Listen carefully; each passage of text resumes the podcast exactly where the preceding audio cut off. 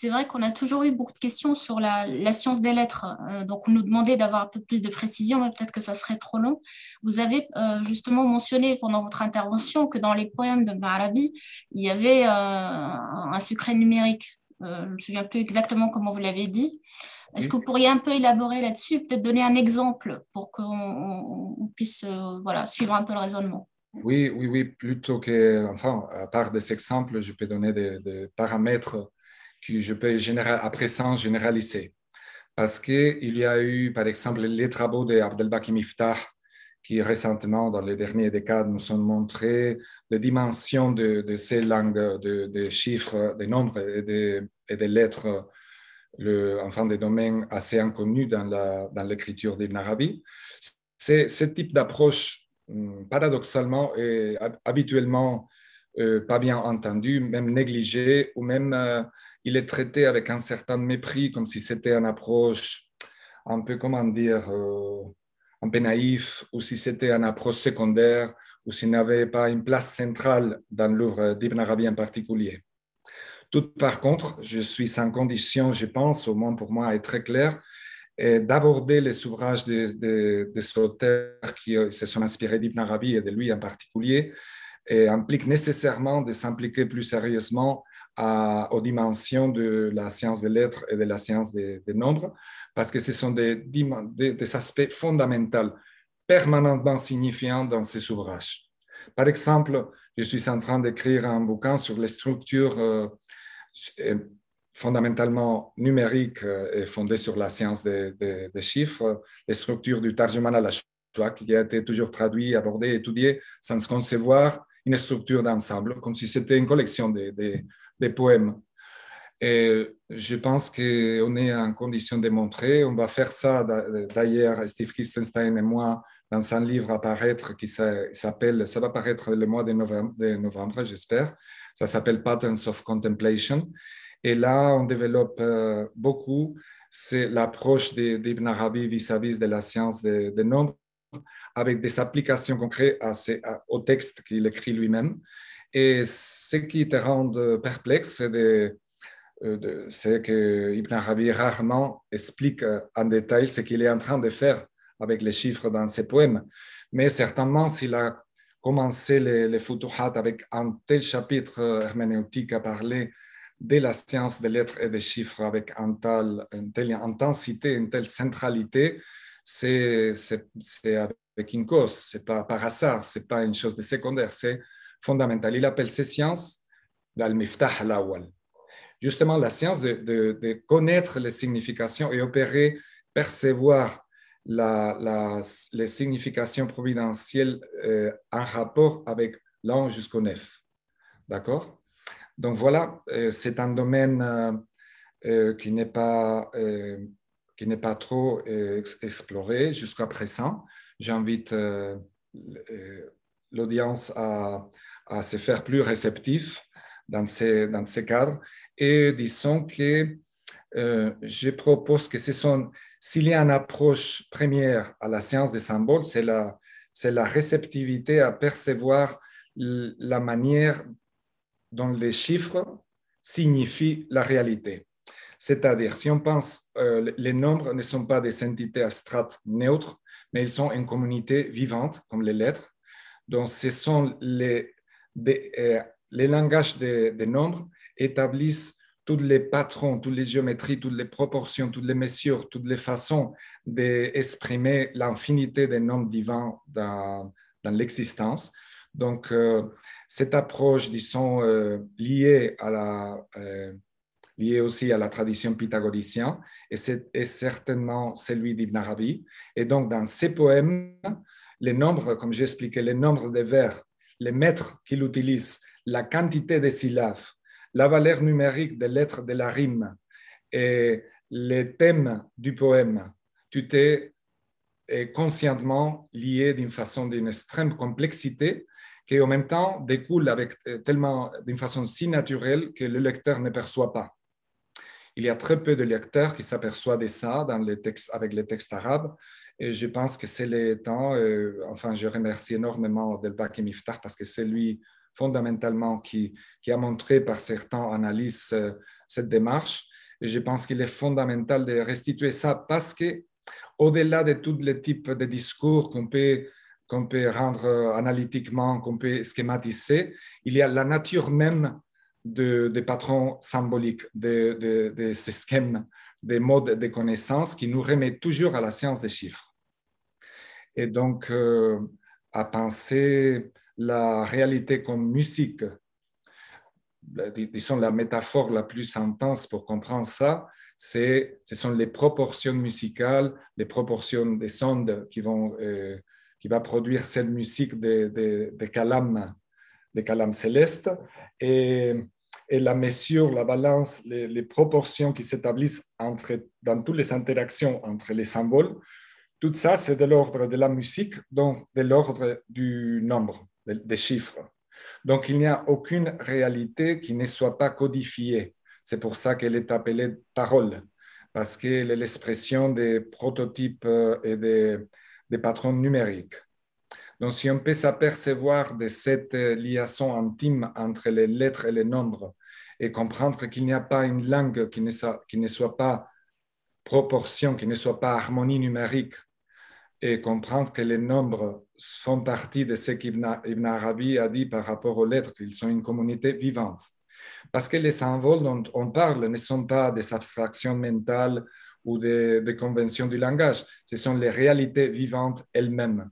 C'est signifiant mutuellement, signifiant toutes les interactions possibles et signifiant l'unité euh, ultime.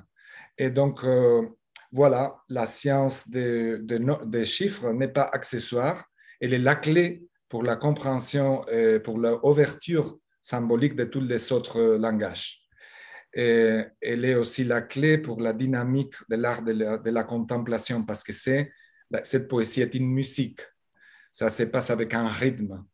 Et euh, notre connaissance passe nécessairement par des réceptions, par des, perceptions qui, qui perçoivent des analogies, des patrons, des géométries et donc euh, à percevoir cette harmonie. Euh, ça produit même les parcours d'un cheminement. Il il est, il est nommé chemin parce qu'il se passe avec une forme symbolique particulière qui, qui a un rythme qui, qui nous mène à certains paysages. Et tout ça, ce sont des réalités chiffrées. Donc, c'est pas, disons que cette façon de comprendre l'ésotérisme est tout à fait éloignée de penser que l'ésotérisme est, est, une sorte d'obscurantisme nécessaire. Voilà pourquoi faire le discours difficile, obscur, pourquoi mettre des symboles qui ne sont pas immédiatement compréhensibles pour tout le monde, pourquoi ne pas s'en parler clairement et laisser ça tellement disséminé, occulte dans les textes? Pourquoi faire tout ça? Bon, ça, ça fait partie même de l'interlocution dans l'art de la, de la conscience symbolique. Et ce n'est pas une chose négligeable, mais c'est l'essence du discours de conscience symbolique d'Ibn Arabi, à mon avis. Peut-être juste une précision. Euh, euh, comme vous dites qu'il y a, euh, qu'il y a un espèce de patron numérique dans les, dans les poésies d'Ibn Arabi, est-ce que c'est un patron qui se répète ou est-ce que vous trouvez trace, comme dans la musique, parce que vous parliez de musique, de séries arithmétiques comme les séries de Bernoulli? Bon, je pourrais vous donner des exemples extraordinaires. Euh, dans le livre Patterns of Contemplation, on, a fourni pas mal d'exemples. On a travaillé sur des structures qu'on appelle les structures kaléidoscopiques du texte, parce qu'un texte mène plusieurs structures, euh, euh, disons, en même temps, n'est-ce pas, dans différents niveaux. Mais je vous donne un exemple.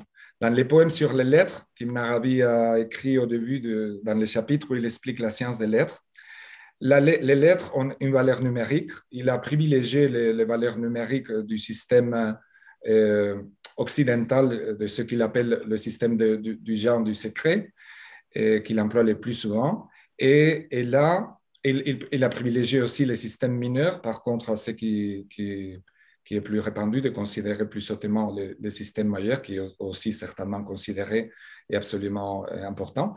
Mais euh, là, il va travailler, il va écrire quelques vers sur une lettre.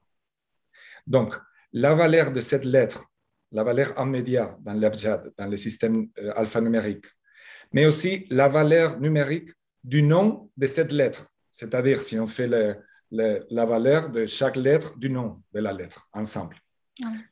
Tous les deux valeurs numériques vont se refléter dans la quantité de vers et surtout dans la valeur numérique des lettres de la rime. Et ça, ce n'est pas un cas de cas, ça c'est tout le temps. Et dans de différentes façons, bien sûr, pas tout poème euh, porte tous les, tous les modes de signification, mais il y a des fois où les modes d'interaction entre les significations numériques sont tellement explicites, tellement intenses, que ça, ça te rend perplexe à penser, mais comment est-ce que c'est possible?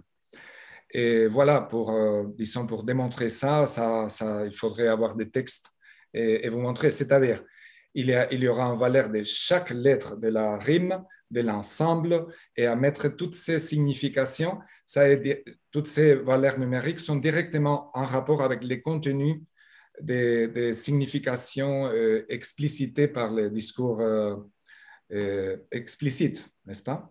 Donc, ce n'est pas peut-être le moment de s'étendre sur, sur ça. Pour le moment, je vous renvoie à ces livres Patterns of Contemplation euh, mais je pense qu'avec le temps, les chercheurs qui, qui, sont, qui nous sommes dans ce domaine, on va petit à petit offrir plus et plus d'exemples de, l'importance de cette dimension du discours et de l'herméneutique d'Ibn Arabi par rapport à la science des lettres et des chiffres.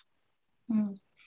ce ne sont, pas, ce sont pas des usages occasionnels ici et là, c'est tous les temps il prend cette dimension de la signification des mots tout le temps. Et il, faut, il est absolument important de comprendre que pour un, euh, un écrivain arabe bercé dans les significations des lettres, comme nous sommes versés par exemple dans la signification des de numéros romans, on voit une X, on voit une L, une M, ce sont des lettres, mais on voit des chiffres. Mais on voit des, des chiffres tout de suite. On ne fait pas un grand effort, ah, mais voilà, c'est une M, c'est une L. Non, les lettres immédiatement signifient des, chiffres. Je dirais plus, elles sont d'abord des chiffres.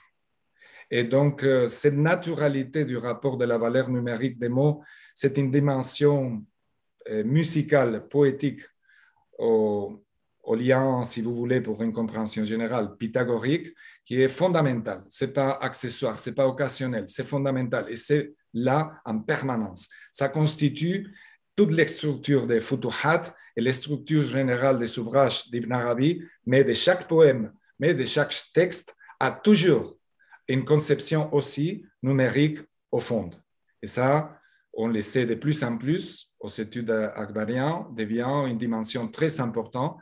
La difficulté à noter ça, c'est le fait de ne pas avoir des repères de comparaison avec d'autres auteurs à telle intensité symbolique.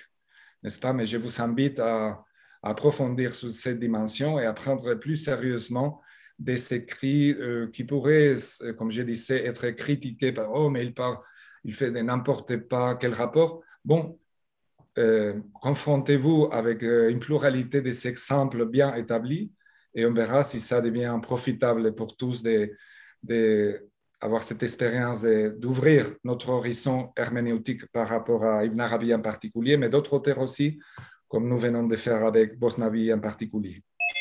Oui, peut-être que ce serait intéressant aussi de regarder ce que ça donnerait sur le Coran, cette approche. ça a été traditionnellement fait.